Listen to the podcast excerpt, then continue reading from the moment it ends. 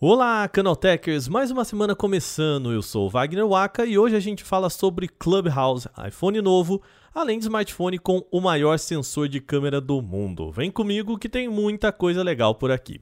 A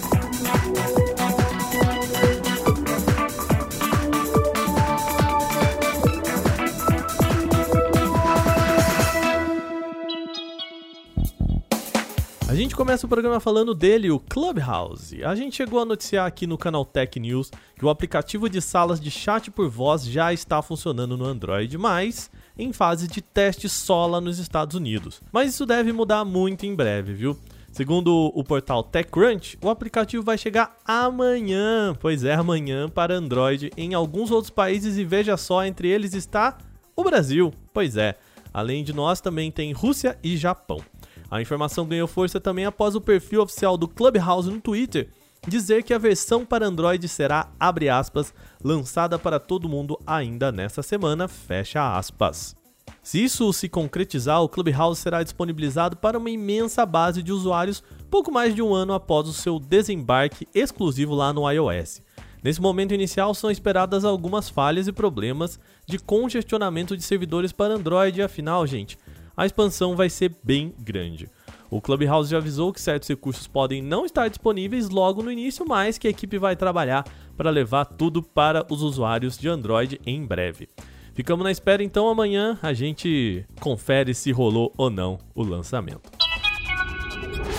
A Apple tem escolhido cores inusitadas nos lançamentos de seus produtos. Esse foi o caso dos novos iMac com chip M1 que podem ser comprados em diferentes tonalidades, incluindo aí verde, amarelo, azul, entre outras. No ano passado, a cor diferentona do iPhone 12 foi o lilás, e agora rumores apontam que a Apple deve apostar no laranja para ser o modelo fora da curva aí no iPhone 13. A informação ainda é um rumor e vem do designer Volodic Designer. Segundo ele, há quatro cores diferentes para a próxima geração, sendo uma delas essa versão aí que a gente citou, a alaranjada. Além de trazer essa nova informação, o designer também lançou um vídeo de conceito de como seria o aparelho na cor laranja, claro, com base nos dados vazados recentemente. Vale lembrar, a expectativa é de que o iPhone 13 traga um notch menorzinho, mantendo o desenho do conjunto de lentes ali na parte de trás. Quer dar uma olhada em como ficou esse conceito laranja? Dá um pulo lá em canaltech.com.br que tem tudo para você. Só reforçando, as informações aqui ainda são rumor, tá? E não foram confirmadas pela Apple. A expectativa é de que o lançamento do iPhone 13 aconteça só em setembro deste ano. Tem um novo gigante chegando aí. A Sharp pode ser a próxima empresa a trazer o um modelo parrudo de smartphone chamado Acus R6. Segundo o especialista Ice Universe, já velho conhecido aí da indústria por antecipar informações sobre smartphones, esse tal aparelho da Sharp vai chegar com tela de atualização de 240 Hz. Não que isso seja uma exclusividade do Acus R6, mas esse nível de frequência é uma raridade no setor.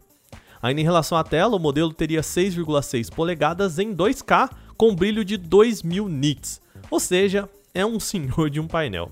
Para se ter uma noção, a maior parte dos topo de linha premium modernos atinge valores na casa de 1500 ou 1700 nits, então a gente tem aqui um aparelho com 2000 nits. Outra configuração bastante avantajada aqui é o sensor principal para fotos. O modelo conta com apenas uma lente, mas com sensor de 20 megapixels de 1 uma polegada de tamanho. Com mais espaço aí para entrada de luz, é possível que o aparelho também traga mais opções para fotógrafos profissionais. E quando será lançada essa belezinha? Quanto será que vai custar? Bom, a gente ainda não tem informações sobre o preço do Acus R6, mas ele deve chegar ao mercado ainda no meio deste ano. O Galaxy S20 FE vai ganhar o prêmio de smartphone mais citado nesse podcast, mas o motivo é bom, é que ele é um queridinho aqui dos leitores do Canal Tech. A gente já comentou aqui que a Samsung está atualizando a linha, substituindo o chipset Exynos 990 pelo Snapdragon 865. O modelo já tinha o processador da Qualcomm na versão de 5G, mas agora também ganha o Snapdragon para o modelo 4G, o que talvez, né, gente, possa ser mais interessante aqui para o mercado brasileiro. Sem novidades até aqui, a Samsung trouxe para o mercado brasileiro a versão de 6 GB de memória RAM e 128 de armazenamento interno. A boa notícia é que a versão mais parruda também está chegando nas lojas brasileiras, tá? Assim, agora a gente também tem por aqui a versão em 8 GB de RAM e 256 GB de armazenamento, ou seja, o dobro de espaço interno. Agora vamos para os preços. O modelo 6/128 sai por R$ 4.999 e a versão nova aí com 8 GB de RAM e 256 de armazenamento interno também já está disponível no mercado brasileiro, mas por R$ 5.499, portanto aí mais ou menos R$ 1.500 a mais. A gente fecha o programa falando de WhatsApp, ou melhor, aquele aplicativo lá que tem umas regras novas de privacidade, sabe? O mensageiro pode passar a ter uma ferramenta muito popular do Snapchat, que é a de mensagens que desaparecem depois que a outra pessoa viu.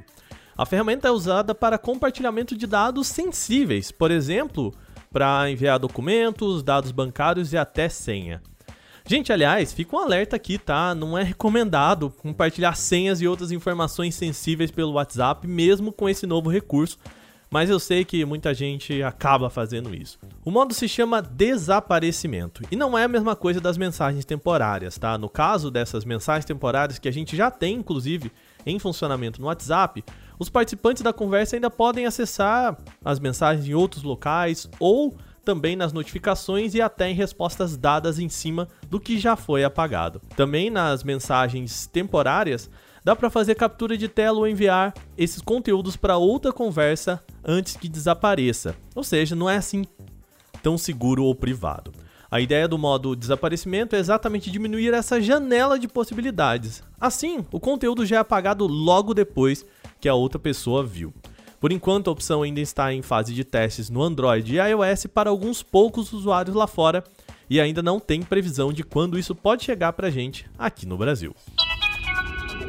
Muito bem, estamos chegando aqui ao fim do nosso programa, mas antes, de novo, aquele lembretezinho rápido.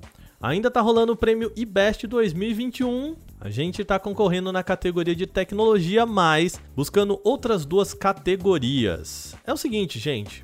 Queremos também concorrer para podcast e notícias e jornalismo. A gente merece isso, você bem sabe, então a gente conta com a sua ajuda. É só entrar em vote.premibest.com, procurar por Canaltech e Bom, votar na gente para as categorias de notícia e jornalismo, lembrando, notícia e jornalismo é uma categoria só, tá? E também na categoria de podcast. A gente conta com vocês, tá bom?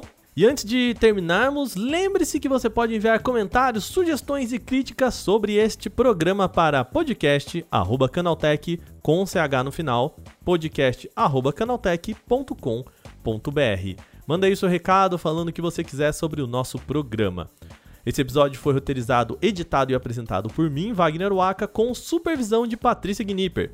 O programa também contou com reportagens de Alveni Lisboa, Gustavo de Liminácio, Diego Souza, Renan da Silva Dores e teve a revisão de áudio da Mari Capetinga. Agora a gente vai ficando por aqui. Bom descanso para vocês, a gente se fala de novo amanhã. Até lá.